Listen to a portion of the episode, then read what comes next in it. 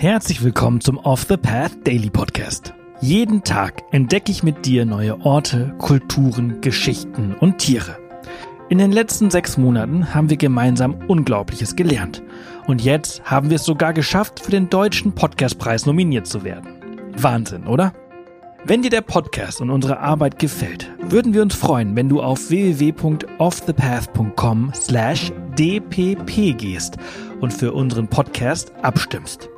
Danke und viel Spaß mit dieser Folge. Werbung. Neue Wege gehen. Das müssen wir auch, um unsere Erde lebenswert zu erhalten. Denn der Klimawandel bedroht das Leben von Menschen, Tieren und Pflanzen.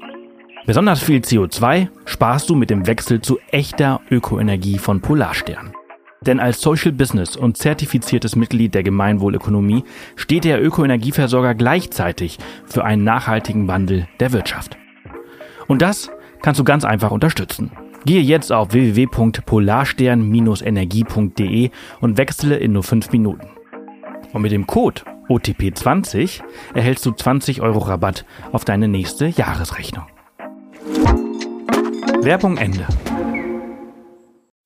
Heute nehmen wir dich mit auf eine spannende Reise nach Griechenland, um eine der beeindruckendsten Sehenswürdigkeiten zu erkunden, die du in der Region Thessalian findest. Die Meteora-Klöster bilden eine bemerkenswerte Klosteranlage, die hoch oben auf beeindruckenden Felsen am Fuße des Pindusgebirge liegt. Der Name Meteora bedeutet in der Luft schwebend oder Himmelserscheinung. Diese Bezeichnung ist auch äußerst passend, da die Klöster auf gigantischen Felsen thronen, die bis zu 400 Meter über den umliegenden Ebenen emporragen. Außerdem sieht es manchmal an nebligen Tagen tatsächlich so aus, als würden die Klöster in der Luft schweben. Ihre Geschichte beginnt im 14. Jahrhundert, während einer Zeit politischer Unruhen im Byzantinischen Reich. In dieser Periode suchten Mönche nach einem Ort der Einsamkeit und spirituellen Reflexion. Die steilen Felsen von Meteora schienen ideal für diesen Zweck zu sein. Aufgrund der beachtlichen Höhe konnten die Mönche so auch auf physische Weise Gott näher sein. Es wird angenommen, dass Mönche wie Athanasius Koinovitis und Joasaph zu den Pionieren gehörten. Die Blütezeit der Klöster fand im 16. Jahrhundert statt. In dieser Zeit wurden die meisten von ihnen errichtet und sie entwickelten sich zu bedeutenden spirituellen und kulturellen Zentren. Die Mönche schufen beeindruckende Kunstwerke, wie Ikonen und Fresken, die die Wände schmückten.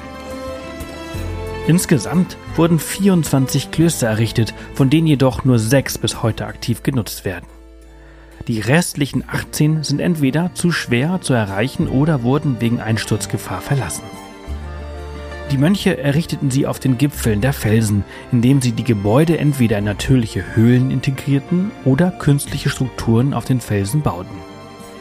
An sich sind die Klöster aufgrund ihrer Lage im Herzen von Griechenland gut erreichbar. Doch erst seit dem frühen 20. Jahrhundert führen direkte Wege, beispielsweise Treppenanlagen, zu ihnen. Zuvor galten sie als quasi unerreichbar, da sie aufgrund der glatten Felsen nur mit Hilfe von Seilwinden erreicht werden konnten. Doch wie schafften es die damaligen Mönche überhaupt, die benötigten Baumaterialien auf die Felsen zu bringen? Teilweise wurden die Werkzeuge und Elemente für den klösterlichen Bau mit Seilzügen und selbst errichteten Aufzügen hochgebracht. Und teils zogen sich auch die Mönche beladen mit allerlei Gegenständen selbst an den Seilen hinauf. Im Jahr 1988 wurden die Meteora-Klöster von der UNESCO zum Weltkulturerbe erklärt. Heute sind sie ein beliebtes Touristenziel und du kannst sie während der Öffnungszeiten besuchen. Jedes von ihnen hat an einem anderen Tag Ruhetag, sodass sie nie alle gleichzeitig geschlossen haben. Beachten solltest du bei deinem Besuch die Kleiderordnung. Für Männer sind Shorts tabu, auch werden bei Frauen Kleider bzw. Röcke lieber gesehen als Hosen. Hosentragende Frauen werden in einigen Klöstern gebeten, sich eine Schürze vorzubinden, die am Eingang ausgeliehen werden kann. Jedes Kloster hat seine eigene Geschichte, Architektur und kulturelle Bedeutung. Abschließend wollen wir dir die sechs Aktiven vorstellen. Die sind zugleich auch die Kloster, die von der Öffentlichkeit besichtigt werden können und damit am interessantesten für deinen nächsten Urlaub. Das größte und auch eines der ältesten ist das Großkloster Metamorphosis, auch als Megalometeoron oder Großes Kloster bekannt. Mit seinen 60.000 Quadratmetern bietet es enorm viel Platz. Seine Gründung wird dem heiligen Athanasius der Meteorite zugeschrieben. Dieser floh 1344 aus Athos und mit seinem Ankommen begann der Aufstieg des Klosterlebens in der Region. Zusammen mit seinem geistigen Ziehvater Gregorius und 14 weiteren Mönchen gründete er im selben Jahr das Kloster Metamorphosis. Athanasius stellte die meteoragültigen Regeln des Klosterlebens auf und wurde nach seinem Tod als selig gesprochen. Bereits 1572 wurde ein Krankenhaus und ein Altersheim innerhalb des Klosterkomplexes erbaut. Es besteht aus mehreren Gebäuden, darunter Kirchen, Mönchzellen und einer Bibliothek. Die Architektur spiegelt verschiedene Baustile wider und beherbergt eine beeindruckende Sammlung von Kunstwerken. Zu sehen gibt es hier eindrucksvolle Fresken aus dem mittleren 16. Jahrhundert und den Weinkeller der Mönche. Sehenswert ist auch die Einsiedlerhöhle des Athanasius am Klostereingang. Der Name des Klosters Varlam geht auf den gleichnamigen Mönch Varlam zurück, der sich Mitte des 14. Jahrhunderts auf der Felsenspitze niederließ. Erste Erbauer des Klosters waren jedoch die beiden leiblichen Brüder Nektarius und Theophanes. Diese waren nicht nur natürliche Brüder, sondern auch als Mönche verbunden. Sie waren Aspraden, griechische Gelehrtenmönche. Farlam ist ein reines Männerkloster. Ein Reisebericht aus dem Jahre 1779 überliefert, dass seit dem Bau keine Frau mehr den Ort betreten habe. Hintergrund dafür ist, dass Nektarius und Theophanes in ihrem Testament die zynobitische Lebensweise festgelegt haben. Das Kennzeichen dieser Lebensweise ist zum einen, dass die Mönche selbst besitzlos sind, zum anderen sind die Mönche durch eine Mauer von der Außenwelt getrennt. Es gibt noch eine weitere Sehenswürdigkeit. Die Drachenhöhle. Sie befindet sich an der südlichen Seite der Felsnadel unterhalb des Klosters.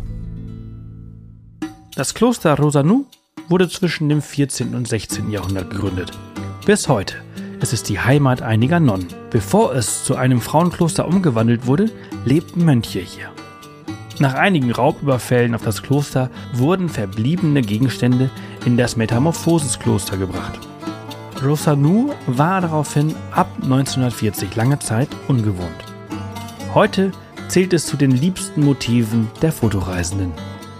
Sehenswert sind die Fresken aus dem 16. Jahrhundert. Sie zeigen zahllose Märtyrer, wie sie mit unterschiedlichsten Foltermethoden gequält wurden.